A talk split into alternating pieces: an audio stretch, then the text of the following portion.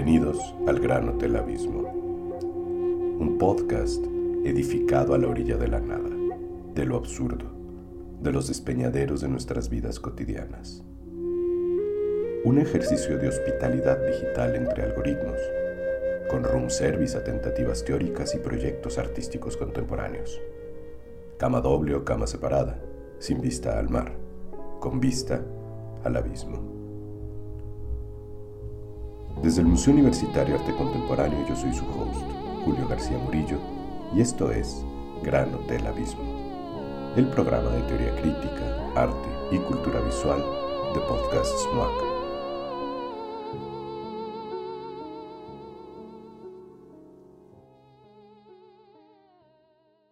El hotel está cerrado y es de noche. Esperábamos noticias y nada, o casi nada, ha cambiado. Desde el sur se escuchan estruendos de un vacío. Llegan disparos de exigencias encendidas. Revientan bóvedas de abismos memoriosos para escuchar reclamos de verdad y justicia. A seis años de distancia, abrimos oídos a la noche de Iguala, esa noche del 26 de septiembre de 2014 la desaparición forzada de 43 normalistas de la Escuela Normal Rural Raúl Isidro Burgos, de Ayotzinapa. El hotel está cerrado y es de noche. A lo lejos se escuchan voces, rugidos para exorcizar las trampas y verdades y mentiras históricas. Cuatro voces indagan sobre un presente feroz y una soberanía menguante. En el décimo episodio del Grano del Abismo, el investigador y defensor de derechos humanos, Jacobo Dayan, conversa con la artista visual e investigadora Luz María Sánchez acerca de su serie sonora, Bis, Fuerza Innecesaria. Hablan de videos liberados en YouTube y de formas de imaginar una escucha afectiva y tal vez forense. La serie plantea el desarrollo de aplicaciones para uso de colectivos es el caso de BIS Fuerza Innecesaria 3, que hace apenas unos meses recibió una mención honorífica en la edición 2020 del Festival de Arte, Tecnología y Sociedad, Ars Electrónica. Por otro lado, el curador en jefe del MUAC, Cuauhtémoc Medina, dialoga con la defensora de derechos humanos, María Luisa Aguilar, acerca de la situación actual de la investigación de los hechos ocurridos en esa noche de Iguala. Este episodio es una colaboración entre el MOAC y la Cátedra Extraordinaria Nelson Mandela de Derechos Humanos en las Artes. El hotel está cerrado y es de noche. El vacío que hoy nos devora tiene también destellos de luciérnagas, centelleos de voces que nos astillan los ojos y magnifican las imágenes de la realidad. Sean bienvenidos al grano del abismo.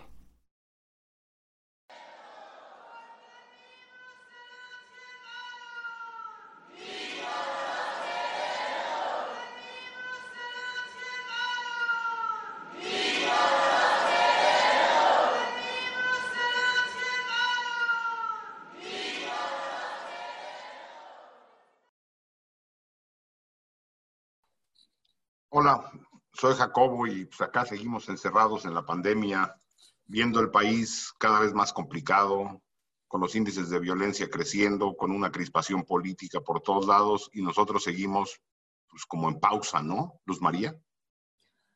Hola Jacobo, pues sí, sí, la verdad es que esta pausa es una pausa del encierro, es un espacio complicado, ¿no? A nivel, a nivel emocional, a nivel profesional, eh, algunos con el privilegio de poder estar encerrados, algunos con, con, el problema de tener que salir a la calle. Y, bueno, con estas políticas que no son nada claras para todos los ciudadanos acerca de, de qué sigue y cómo sigue. ¿no? Sí, el país entra como en una crispación e inestabilidad complicada. Y bueno, de lo que vamos a hablar hoy tampoco está menos complicado. Eh, Luz María, tú has hecho una serie de obras relacionada con temas de violencia. Esta primera obra que, que yo conocí tuya, el Beast on Necessary Force, que eran una serie de pistolas con grabaciones de balaceras y haciendo un poco referencia incluso a lo que decía Agamben, de lo que queda es el testigo. Después de la violencia, lo único que queda es el testigo. Y ante la violencia que vivimos en México, lo que hemos estado viendo o experimentando es el testimonio a partir pues, de las grabaciones individuales, ¿no? De, momentos de violencia. Tu pieza recoge eh, momentos de violencia en el país de manera aleatoria. ¿De dónde surge la idea? Mira, la, la obra de la que mencionas forma parte de un, cuerpo de investigación, creación que hago y que empezó en 2014, que se llama BIS Fuerza Innecesaria. Es una obra que busca responder la pregunta cómo sobrevive el ciudadano común a los espacios de violencia extrema a los que se ve sometido por las fuerzas de gobierno, por los militares, por la ausencia del Estado, por las, las múltiples violencias que vemos que suceden en el país. Entonces, hasta el momento tengo cuatro obras que surgen de ahí, entonces se van numerando, una, dos, tres, cuatro, cinco. La, de la, que tú mencionas es la número uno, es la primera de ellas, que justamente recoge los testimonios en, grabaciones de teléfono celular de ciudadanos que se vieron en situaciones, insisto, de violencia extrema, como estar atrapado en medio de una balacera, afuera de tu escuela, adentro de tu casa, por alguna razón, en la calle, en la carretera, escuchar la balacera a lo lejos, pero sabemos bien eh, los peligros que, implica el que haya balas perdidas y que esto sucede en todas partes del país. Entonces, esta pieza que tú mencionas, yo lo que hice fue recuperar grabaciones de sociedad civil, porque todos los grupos tienen sus agendas, entonces hay grabaciones de balaceras realizadas por los militares, por los policías, por la Policía Federal, por los grupos de narcos, eh, por los periodistas, y a mí lo que me interesaba mucho era la grabación del testigo común, del, testigo eh, ciudadano. Y entonces esa pieza se conforma en una primera alocución por 74 de esas, de esas balaceras y en una segunda por 100. Pero pueden ser tantas como quieras. ¿eh? Son grabaciones que la gente subió a YouTube, que grabó con su celular y que yo de ahí hice una selección, que el, el, único requisito es que fueran realizadas por civiles, y bueno, tienes que ver el video para ver realmente cómo está el teléfono, en dónde está el teléfono, cuál es la situación. Y una vez asegurada de, de, que, eran, de que eran grabaciones de civiles, entonces las incorporé. Y bueno, una de las cosas que yo también realizo es no depender de los reproductores de sonido convencionales. Entonces, en este caso, para la primera locución que se presentó en Matamoros en 2014-15, eh, yo conseguí en el centro de la Ciudad de México unos dispositivos en forma de pistola 9 milímetros Caracal, que se hace en Abu Dhabi, eh, de plástico, hechos en China, que se venden o se vendían en México como juguetes, como estéreos, donde tú puedes poner tu música o tu radio, porque tenía también para estación de radio AM y FM. Y posteriormente en la segunda locución, yo hice una copia de esta copia y ahora lo que hago es hacer esta, lo que le llaman escultura aditiva, que es este, escultura 3D, con unos polímeros blancos, que entonces me, me apoya la idea de no hacer una apología de la violencia, sino realmente plantear el objeto, el objeto eh, de peligro, el objeto que si tú veías las otras que eran de plástico café o negro, de lejos podían bien parecer este, armas reales. Y en este caso, al, al quitarles esa, e-, ese color, esa, atracción, porque eran un plástico, eh, ya sabes, eh, muy brilloso, eh, unos juguetes que podían ser muy, muy atractivos. lo que yo hice fue hacerlas con estos polímeros blancos mate, lo que hace que le quitas un poco la fuerza al objeto y sin embargo, para que la obra funcione, el, visitante tiene que tomarla en sus manos, esta, esta bocina en forma de arma, y la tiene que encender, si no, no funciona. Entonces estamos invitando a todos a que en verdad todos somos parte del problema. Entonces, que eh, si alguien quiere escuchar esta pieza, la tiene que, tocar y, e encender. Y de ahí vienen estas grabaciones, estas grabaciones de BIS Fuerza Innecesaria número uno. Entre las grabaciones que tienes, digo, que fueron eh, recopiladas por ti de manera, pues me imagino, aleatoria en YouTube, de lo que fuiste encontrando y fuiste cribando, aparecen algunas grabaciones de lo que hoy conocemos como la noche de Iguala, el día de el, día de la desaparición de los 43 normalistas, ¿no? Digo, en el momento en que la seleccionaste, pues probablemente no sabías la trascendencia que iba a tener ese evento en la historia mexicana y como referente de la violencia en el país. cuando yo hago este primer levantamiento de situaciones de extrema violencia de civiles, nadie imaginábamos que, todo esto iba a pasar, ¿no? En el, sexenio de, Peña Nieto y todo este como impasse, todo este, este, no hacer nada ante, ante lo evidente, ¿no? Y creo que eso fue lo que crispó también mucho más y hizo que los medios de comunicación se interesaran por el tema.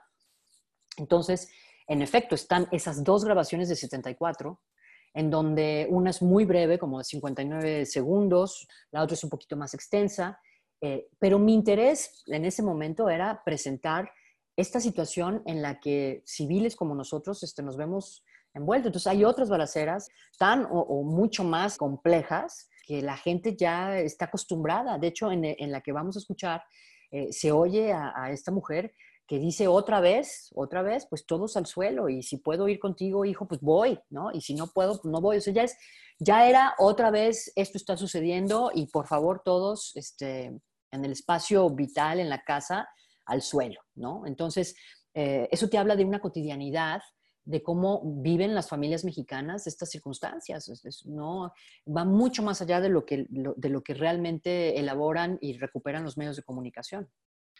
Yo reflexiono en, esta última cosa que dices de el testigo que graba intentando dejarte eh, algún tipo de testimonio y llamar la atención.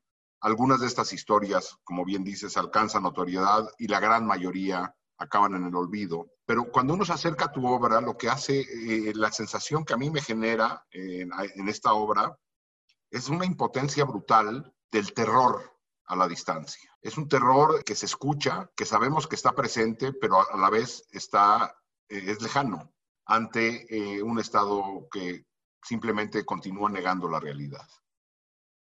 Pensemos que nuestra sociedad está muy silenciada. es silenciada a través de la revictimización, es silenciada a través de, las, la denostación que se hace de las víctimas, es silenciada a partir de, lo que se dice de los mismos padres y madres que están buscando, eh, que si son corruptos, que si es, o sea, hay, un, aparato, una serie de estrategias puestas ahí eh, para que aquel que quiere denunciar, aquel que quiere exigir justicia, aquel que quiere exigir la verdad, porque muchos de estos familiares lo único que piden es saber qué pasó con, con sus hijos o con sus, sus familiares, se encuentran ante el silencio de los que los rodean, los vecinos, muchas veces la necesidad de los mismos familiares en, segundo o tercer grado que les dicen, por favor, ya, este, olvídalo, ¿no? Este, ya sigamos todos adelante. Muchas veces hasta la familia la, familia nuclear, les pide, por favor, aquí está tu hijo eh, vivo, olvídate del hijo desaparecido, ¿no? Hay muchos niveles de, silenciamiento, pero por supuesto que están los niveles de silenciamiento de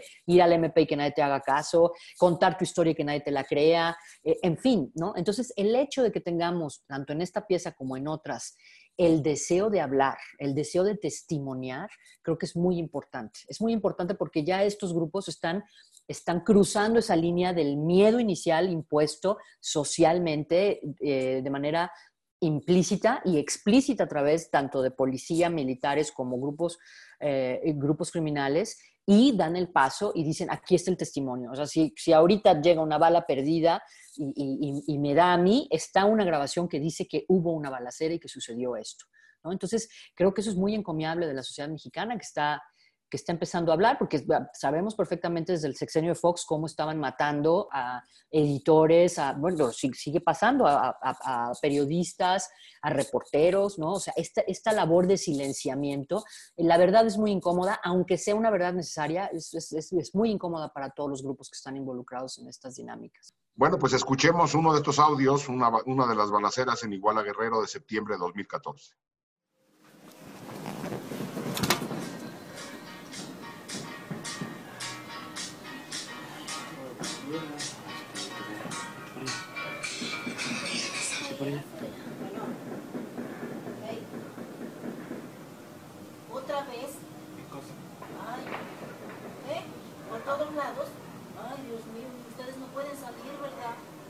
No, esténse, pues, boca abajo. Sí, sí, sí, hijo. Sí, sí, sí, ya oí. Manténganse boca abajo. Manténganse boca abajo, por favor. Pues, Puta madre, hermano. Ay, se a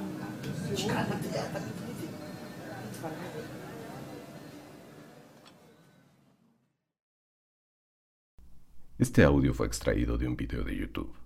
Su título original es Balacer en Iguala Guerrero. Su duración es de 51 segundos. Sus visitas, a la fecha de publicación de este episodio, son de más de 22.000. El usuario que lo publicó se identifica como Monvel.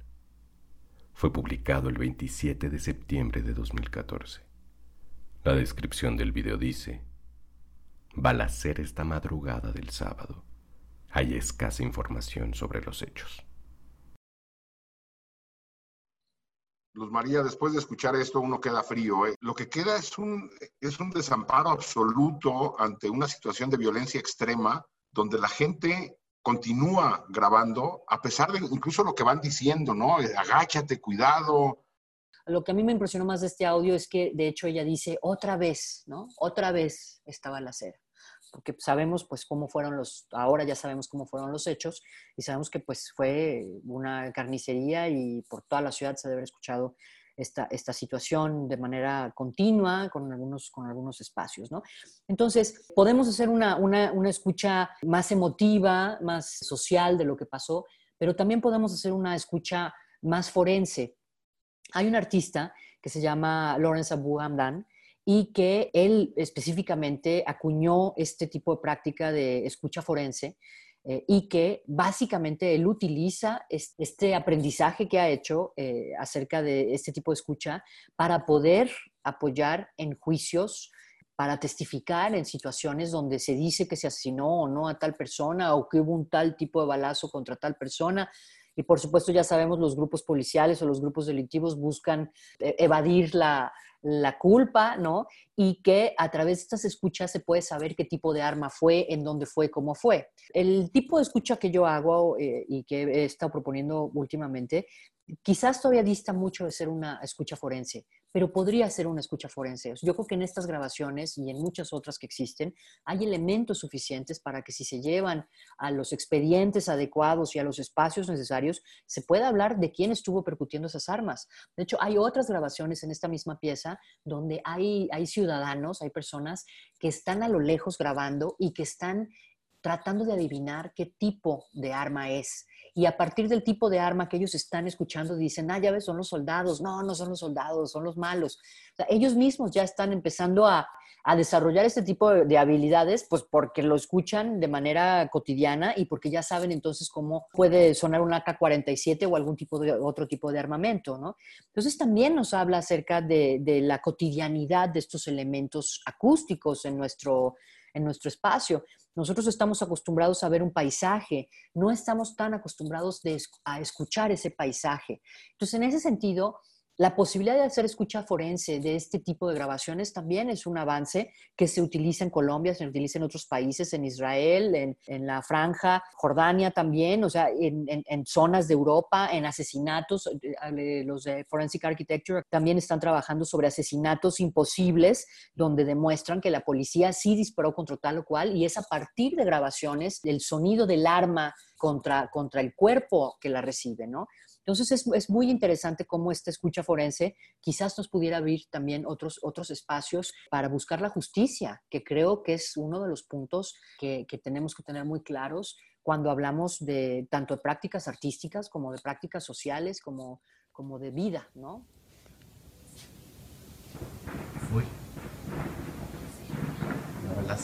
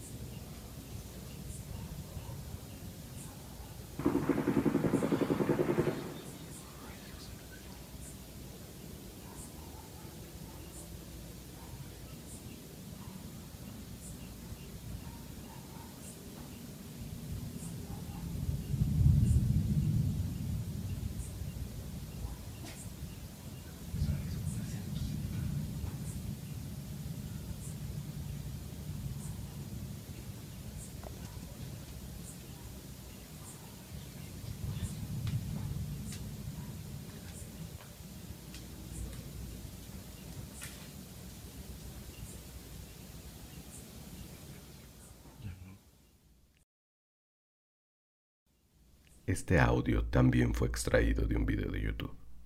Su título original es Balacera en Iguala, 26-27 septiembre 2014. Policías y comando matan a 8. Su duración es de 1 minuto 23 segundos. Sus visitas, a la fecha de publicación de este episodio, son de más de 30.000. El usuario que lo publicó es anónimo. Fue publicado el 27 de septiembre de 2014. La descripción del video dice, grabación de un usuario de Facebook muestra el audio del ataque a balazos de policías de Iguala, Guerrero, y un comando de Guerreros Unidos contra estudiantes de Ayotzinapa, un equipo de fútbol, periodistas y gente común de la ciudad de Iguala dejando como saldo hasta el momento ocho muertos. Ángel Aguirre Rivero, José Luis Abarca Velázquez, ¿qué tienen que decir?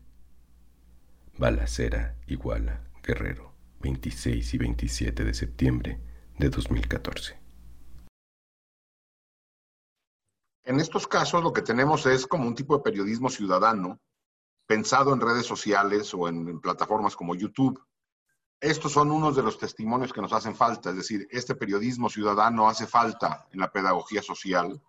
Y la otra que tiene que ver con el testimonio narrado, por las propias víctimas, la voz de las víctimas que también ha sido silenciada. Lo que tenemos es una imposición de una narrativa de primero se están matando entre ellos, que fue el, gobierno de Felipe Calderón, después con el gobierno de Enrique Peña Nieto la decisión fue no hablar de, de estos temas, y ahora con Andrés Manuel López Obrador lo que tenemos es una narrativa donde dice que esto ya se resolvió mágicamente, se acabaron las masacres, ya no hay desaparecidos, se acabó la tortura, ya no hay violaciones a derechos humanos, y lo que necesitamos es rescatar el testimonio ciudadano en este caso o el testimonio hablado de las propias víctimas, que tampoco lo hemos hecho en el país, lo hemos hecho de manera muy fragmentada para algunos proyectos como algunos documentales o para algunos libros, pero no ha habido un intento todavía, porque desde el gobierno no se ha hecho, de un levantamiento masivo de testimonios que generen una narrativa desde la propia voz de las víctimas hasta que no te sucede a ti y entonces es cuando tienes que correr y pedir a uno de estos colectivos que por favor te ayuden porque tu hermana, tu prima o tu madre no llegaron a casa.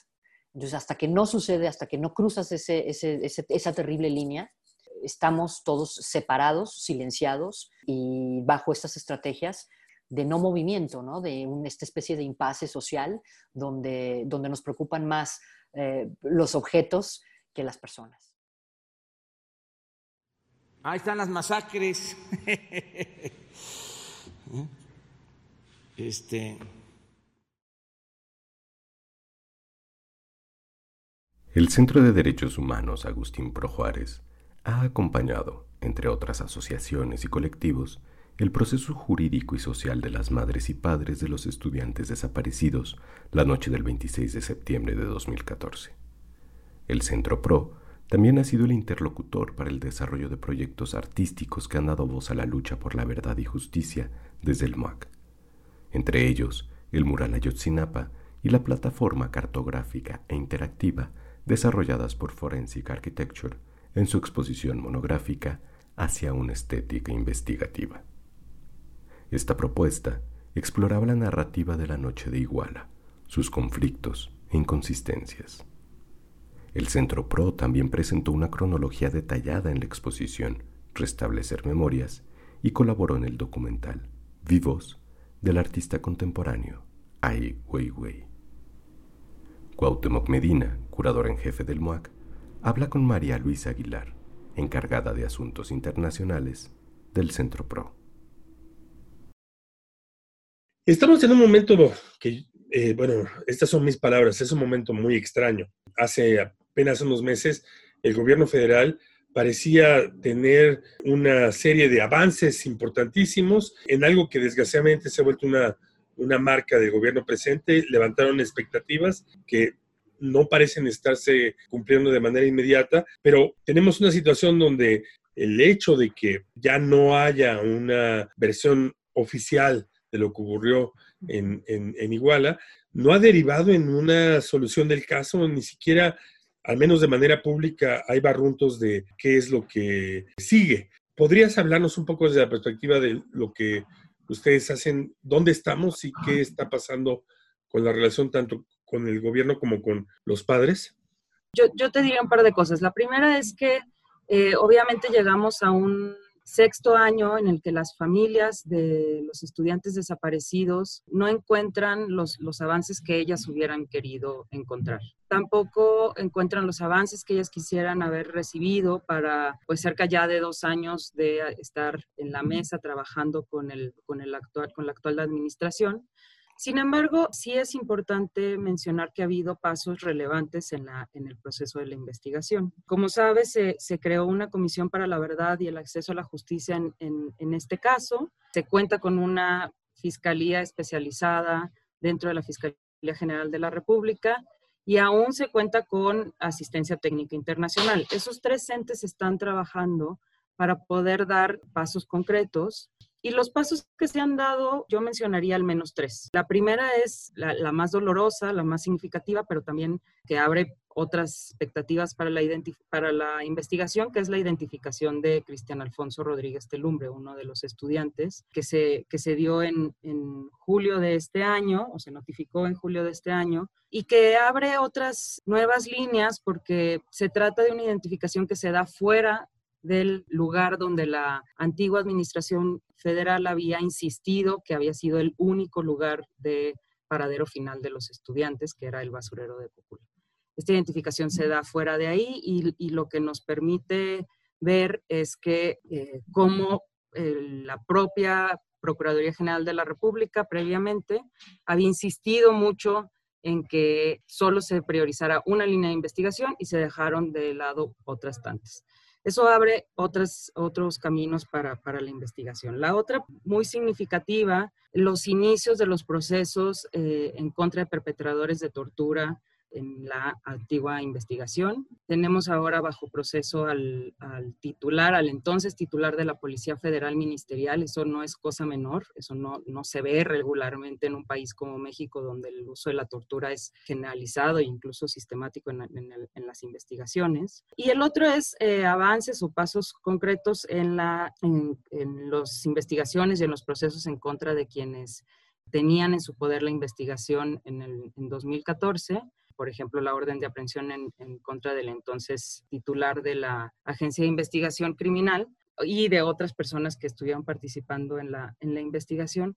Pero esos, esos pasos, pues, pues realmente no son los, los pasos que las, que las familias esperaban. Las familias también esperaban que, que se contara con, con, pasos directos en contra de los perpetradores de los, de los hechos, que se tuviera más información sobre el paradero de los estudiantes. Una cuestión que es decisiva es efectivamente que el hallazgo de una osamenta más y la de Cristian Alfonso Rodríguez modifica nuestra lectura del caso.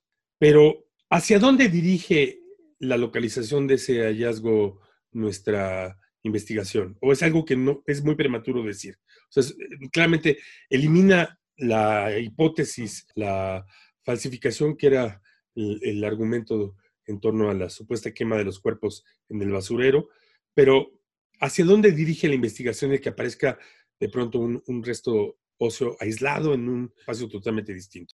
En diciembre del 2014, la propia Procuraduría General de la República había hecho ya diligencias en este lugar. Estamos hablando de un par de meses después de que eh, se había iniciado desde la Procuraduría General de la República trabajos ministeriales alrededor del, basurero de Cocula, ya se estaba empezando a dar la, información alrededor de que ese había sido el lugar del paradero final de todos los estudiantes. Y entonces lo, lo que nos dice el encontrar un resto óseo de uno de los estudiantes en un lugar donde ya había habido diligencias alrededor de las investigaciones de desaparición en, en, la zona, si no relacionadas exclusivamente con el caso de Yotzinapa, es que había una intención muy clara por parte del, del Estado de no buscar más líneas de investigación, de no generar otras, otras posibilidades de, de pesquisas, de diligencias, etcétera.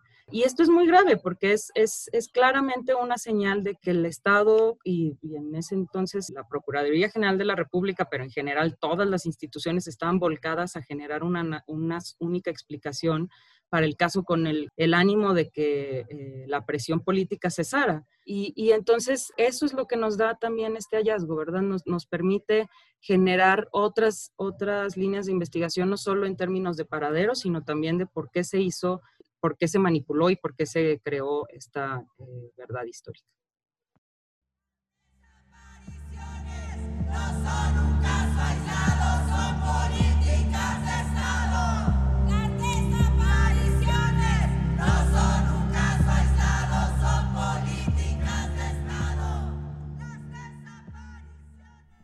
El caso Yotzinapa abre también los miles de casos de desaparición forzada en México y la necesidad de implementación de estrategias internacionales desde un marco de justicia transicional.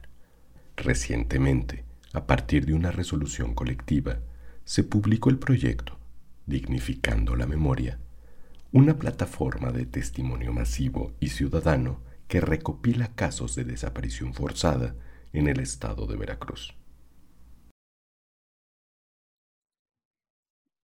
Jacobo, a mí me gustaría preguntarte, porque también tiene mucho que ver con, este trabajo que, del cual hemos estado hablando, acerca de cómo se hace el levantamiento de testimonios. Ustedes acaban de presentar este reporte de Dignificando la Memoria sobre, sobre testimonios en todo el estado de Veracruz. Entonces, a mí me gustaría que me contaras de este proceso y cómo es que pudieron hacer el levantamiento de todos estos testimonios que son tan importantes y tan emotivos, ¿no? En toda esta toda esta sociedad civil que se decidió a participar, porque son casi 270 o más testimonios los que, los que ustedes pudieron recabar en video, en audio y, con los textos, con las transcripciones de cada uno de ellos. Sí, en México lo que tenemos es una falta de narrativa generada desde la voz de las víctimas. Eh, atravesamos eh, lo que se conoce como la guerra sucia sin esa narrativa. El único ejercicio serio que se hizo desde el Estado, hay que decirlo, eh, importante desde el Estado, eh, una vez que fracasó la Fiscalía Especial de Movimientos Sociales y Políticos del pasado, que creada en el sexenio de Fox, fue una iniciativa del Congreso de Guerrero y se hizo una comisión de la verdad de Guerrero, un documento importante que narra la violencia de lo que se conoce como la guerra sucia, en un documento de comisión de la verdad con el levantamiento sistemático, masivo de testimonios a partir de los cuales se hace una narrativa de los hechos en Guerrero, que evidentemente no tuvo ni el respaldo de las autoridades a nivel federal, ni el presupuesto suficiente, sufrieron amenazas y desgraciadamente es un documento que no se le ha dado la divulgación que debería de tener para entender la violencia en Guerrero en la época de la Guerra Sucia. Y ante la violencia que estamos viviendo, los colectivos de víctimas de desaparición, que son los que están más organizados, eh, además de, las víctimas de feminicidio, que también tienen una importante eh, organización, en Veracruz decidieron solicitarle a la CEAB, como parte de su derecho a una reparación colectiva, el levantamiento masivo de testimonios de los familiares de personas desaparecidas en Veracruz y que se sistematice todo esto. Y una de las organizaciones que había venido trabajando mucho ya en Veracruz, el Instituto Mexicano de Derechos Humanos y Democracia, fue elegida por las propias víctimas para que llevara a cabo este proyecto que fue financiado por la Comisión Ejecutiva de Atención a Víctimas como parte de una reparación colectiva. Pero no fue un proceso hecho por el Estado, sino financiado como parte de una reparación colectiva. Para ello se desarrolló una aplicación en celular para hacerlo económico y fácil de hacer, que levanta una ficha de información de la persona desaparecida y de la persona que da el testimonio para, para información demográfica y cuantitativa de, de, los eventos de la desaparición y después se graba el testimonio. Y eso se sube a una base de datos en línea y después lo que hicimos fue analizar y sistematizar cerca de 300 testimonios y entonces lo que este, este proyecto que se puede encontrar en, internet en dignificandolamemoria.org, lo que tiene son los testimonios en audio y o video, o en algunos casos texto, dependiendo de lo que cada uno de los familiares decidió, narrando los eventos de la desaparición. Ya no es la narrativa desde la academia o desde el Estado, sino la, la, narrativa a partir de los familiares de las personas desaparecidas en todo el estado de Veracruz. Y después lo que hicimos es a partir de esas voces, hilar las voces de los familiares y a partir de hilar las voces, generar una narrativa de quiénes son las personas desaparecidas, cuáles son los modos de desaparición, las formas de las desapariciones, qué ocurre después de una desaparición, la revictimización y todo eso, repito, narrado con la voz de las propias víctimas. Ya no es el análisis académico a partir de la información, sino simplemente es un trabajo casi, repito, de hilar testimonios para generar una historia. Y entonces eso, son, eso acaban siendo las comisiones de la verdad. Una historia narrada en la voz de las víctimas y una narrativa generada desde ahí. Evidentemente se tiene que contextualizar esto con información de análisis de contexto, pero el grueso del informe es la voz de las víctimas. Y así como tú hablabas de esta escucha forense o de este periodismo cívico, lo que necesitamos en el país son cientos de ejercicios de estos que nos expliquen las violencias, porque lo que tenemos es la narrativa y la numeralia de la violencia. Prendemos la televisión y lo que escuchamos es 14 muertos acá, una fosa con 20 personas allá, 12 desaparecidos allá y no entendemos lo que está ocurriendo. Simplemente tenemos la numeralia del horror. Y lo que necesitamos es entender las dinámicas locales y la única manera de hacerlo es a partir de la información que tienen las propias víctimas. Entonces, este tipo de ejercicios, a los que se comprometió, por cierto, el gobierno de Andrés Manuel López Obrador a la creación de una gran comisión de la verdad y de un mecanismo extraordinario de justicia, dado que el aparato de justicia ordinario está colapsado, bueno, pues como no ha habido eh, respuesta por parte del gobierno a estas demandas y estas promesas de campaña, pues las víctimas están solicitando y exigiendo sus derechos y este es un primer ejercicio de un levantamiento masivo ah, de esta magnitud. Repito, se han hecho otros ejercicios para proyectos eh, de documental o para libros, pero masivos, de esta forma es el primero que yo conozco de la etapa violenta actual en México. Y lo otro que también me llama mucho la atención y, que no sé en, estos, en estas grabaciones que ustedes eh, eh, lograron eh, analizar, recabar y luego analizar, es cuando uno utiliza la palabra desaparecido, es una palabra casi quirúrgica, como si realmente la gente desapareciera. Y el acto de esa desaparición es un acto de extrema violencia extrema violencia que quizás las madres y los padres o los familiares no se dan cuenta hasta que encuentran los cadáveres, eh, si es que los encuentran, o logran encontrar a su familiar vivo. Y entonces viene toda esta parte de, tratar de contar y compartir qué es lo que sucedió. Pero es, esta idea de cuántos desaparecidos y como tú dices, esta numeralia del horror, eh, aparte de todo, esconde esa palabra desaparecido, de desaparecer, esconde una violencia intrínseca que necesariamente tuvo que ser ejercida contra, esos, contra todos esos ciudadanos, de la que nadie está hablando y que tampoco hay políticas para una reparación desde el nivel psicológico y humano. Entonces estamos hablando de unas deficiencias en todos los niveles como sociedad civil que yo a veces considero que en 10 o 20 años nos vamos a dar cuenta que tenemos más de una generación, eh, no nada más perdida porque se están, están eh, este, secuestrando muchísimos jóvenes, eh, sino que aparte de todo, la culpa de estas, esta generación nuestra de ser tan eh, impasibles, tanto como el Estado mismo. Y yo no sé si esto no lo vamos a poder perdonar cuando, cuando tengamos que mirarnos a, la cara. Es, es, muy, es muy duro lo que está pasando en nuestra sociedad, creo yo. Pues la exigencia es la exigencia de verdad y justicia. Eh, y sí, la exigencia, y, la verdad se construye de manera caótica y no nada más el Estado participa en la creación de la verdad eh, o en la narrativa de la, de la verdad. En eh, la justicia sí, la búsqueda, necesitamos al Estado para búsqueda de justicia y para que la violencia cese.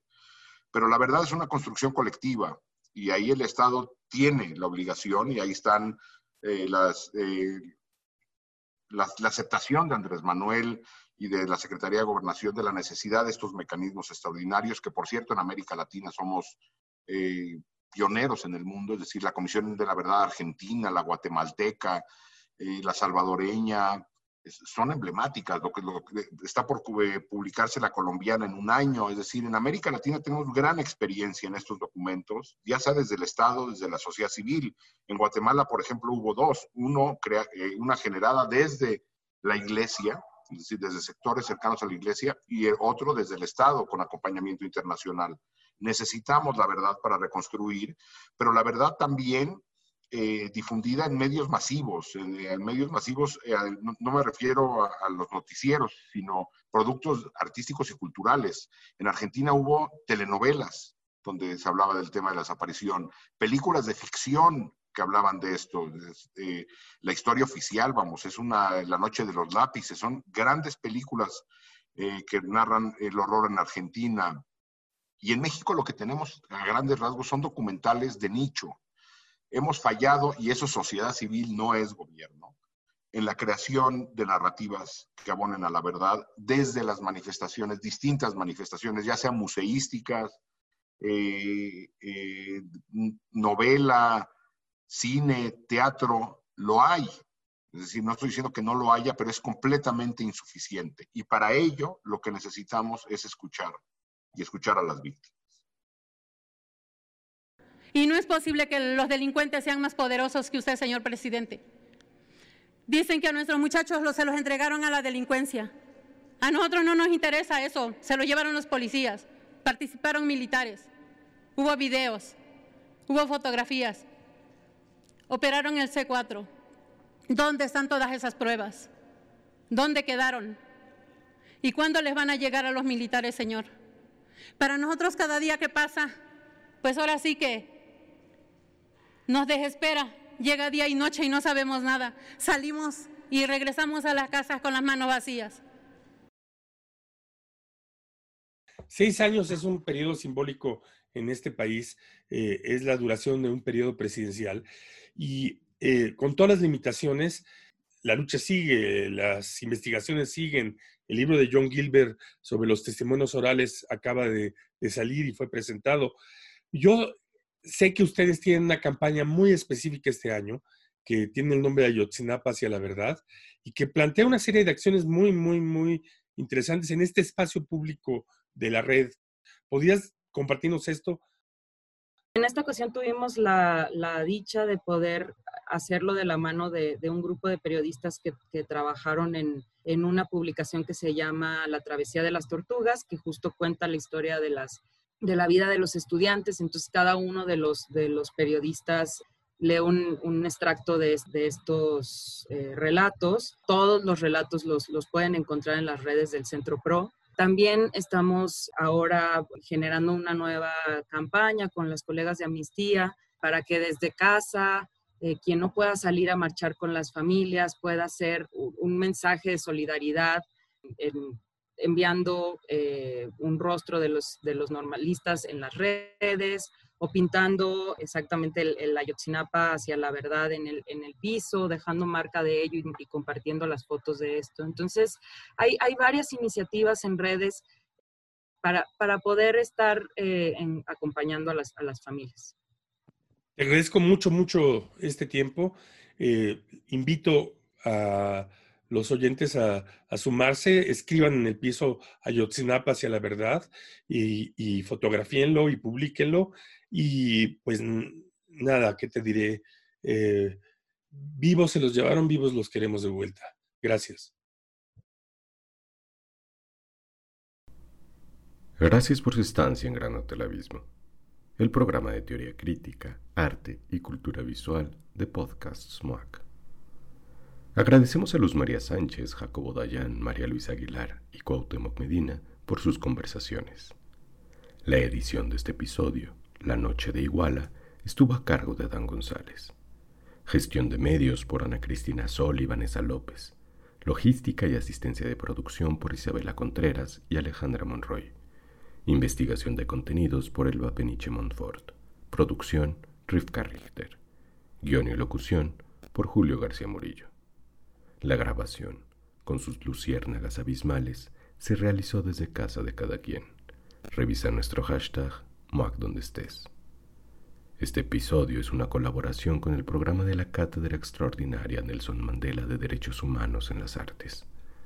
Para futuras reservaciones, consulta nuestra programación en moac.unam.mx diagonal podcasts, así como en nuestras plataformas digitales. El hotel está cerrado y es de noche. Esto fue grano del Abismo.